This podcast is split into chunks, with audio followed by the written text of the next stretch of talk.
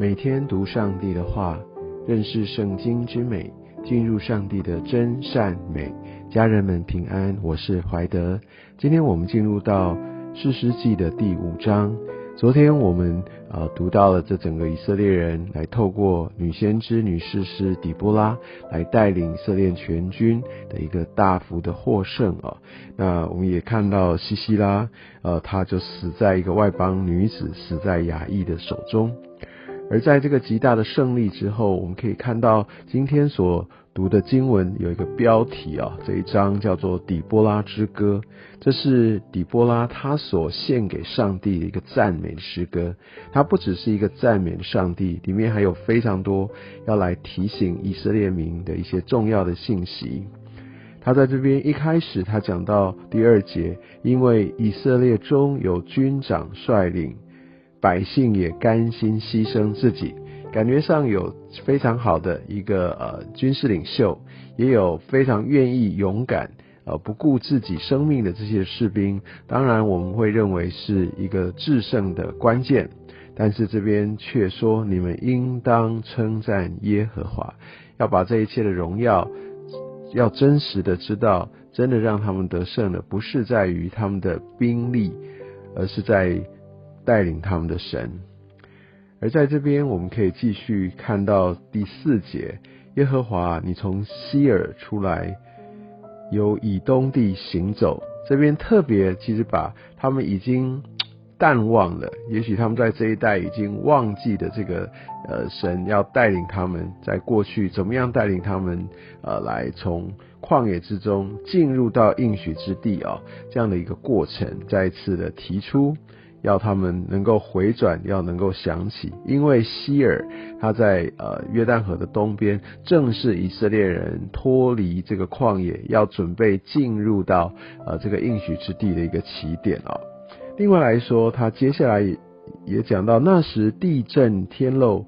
云也落雨，感觉上。就是一个极大的一个一个大自然上面的一个震撼，山见耶和华的面就震动，西乃山见耶和华以色列神的面也是如此。在这个时候，其实呃很刻意的就把它再往前带到那个时候，摩西在西乃山，上帝叫摩西上西乃山，要呃亲自与以色列民来立约。的这样一个过程，如果我们往回看到出埃及记十九章十八节，完全就是讲到这个景况。所以《底波拉之歌》在一开头就把神怎么样带领他们进入到应许之地，脱离这个旷野，还有神怎么样拣选以色列百姓与他们来立约，来在这样的一个赞美诗当中来提出来。然后在第六节，我们可以看到这边讲到说，在那个时候，呃，大道无人行走，都是绕道而行。就是他们在这个世事的时代，他们非常受到这些迦南人的侵扰，可能很多的交通干道也都没有办法来脱离真正迦南人的影响。所以为了怕惹事端，为了怕被抢，为了怕一些不好的事情，所以以色列百姓他们就选择绕道而行，不走正路。其实这也对我们今天的基督徒也有一个很深的提醒。我们会不会觉得这世界上的势力很大，或者有些时候我们就想要过好自己的生活，所以我们不愿意正面去面对，而选择绕道而行呢？而在第八节，他这边说到以色列人选择新神，就讲到他们那个时候转向巴利。哦，那所以那个时候，当这些事发生，征战的事就临到城门，所以神总是透过这一些呃征战这些的困难来提醒他的百姓。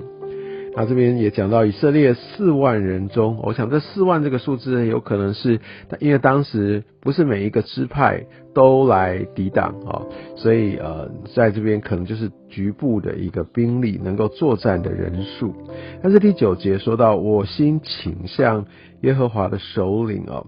那他们在民中甘心牺牲自己，他的意思就是他要来尊荣，要来称赞哦这一些真正打仗的这些的将领。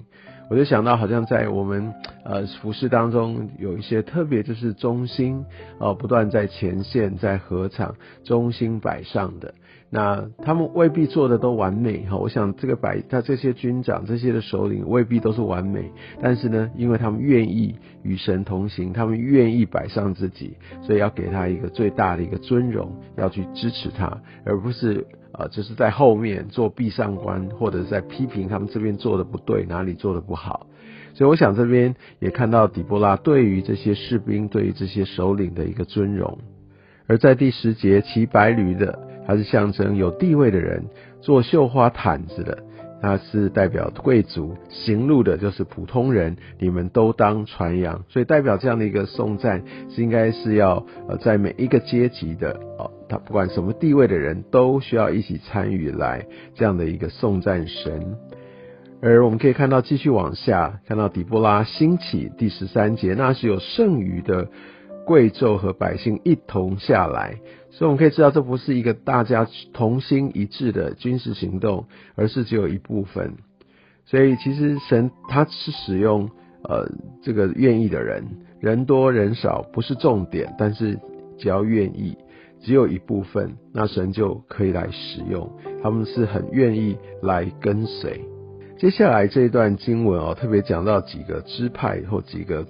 地方的人哦。那我想这边来做一个说明。我想到目前为止都说到的是这些，因为他们的跟随哈，那神带领他们得胜。但接下来呢，比如说讲到像流变啊，那流变人他大概指的是在约这个约旦河以东的这群族人，他们选择没有去参与这一次的一个反抗的一个行动。那后面也提到激烈人。好，但人、亚瑟人，乃至于二十三节米罗斯人，哈，他们都没有参与。那这没有参与的话，其实有可能几种原因，哈，一种原因是，也许他们就是不敬畏神，哈，因为神要他们去征战，但他们不要，或者他们不相信神可以帮助他们，哦，他们就想顾好自己生活就好，所以对神的一个背逆。第二个呢，也许他们离这个真正被呃来欺压的这些。其中某一些呃支派的人，他们没有那个切身之痛，因为他们可能距离比较远，他在比较呃周边其他的地方，所以他们就想说这呃没关系吧，还要冒这个险，他们就选择袖手旁观，因为没有这个切身之痛。第三，也许因为商业贸易各方面的一些的考量，他们不想要去激怒呃迦南人，他们为着自己的利益，把它放在神的旨意之上。我想这些听起来哦，感觉上哇，真的是都不应该，对不对？但这会不会有些时候也是我们的一个生命当中的写照？有些时候我们真的是会呃去合理化哦这些，哎，我为什么不去做？为什么我真的需要有一些行动？但但就想说没关系吧，我就我其实背后的原因，也许有一个偏好安逸哦的可能性。所以我想这段经文从这些不同的族类，包括这些支派这些的人被提出来，我想也给我们在我们的生活当中来对其神，给我们一个很好而且非常非常重要的一个醒思。我想二十三节这边也就讲到这个咒诅，袖手旁观的哦是被咒诅。那我想神在这边也特别也鼓励我们哈，我们要选择，我们要参与啊参与。那最后就讲到。有一段蛮有趣的，就是讲到二十八、二十九节，就讲到一个不同女子，相对于雅意，雅意是那个勇敢的哦，然后把那个西西拉把她呃杀死的那一位。但是呢，像西西拉母亲啊、宫女这些都是另外一个是属世的，是完全是不在状况内的哦，他们活在世界当中，活在自己的一个生活圈里面。二九节说。聪明的宫女安慰他，其实这是一个很讽刺的一个说法。他自以为聪明，哦，他自以为聪明，他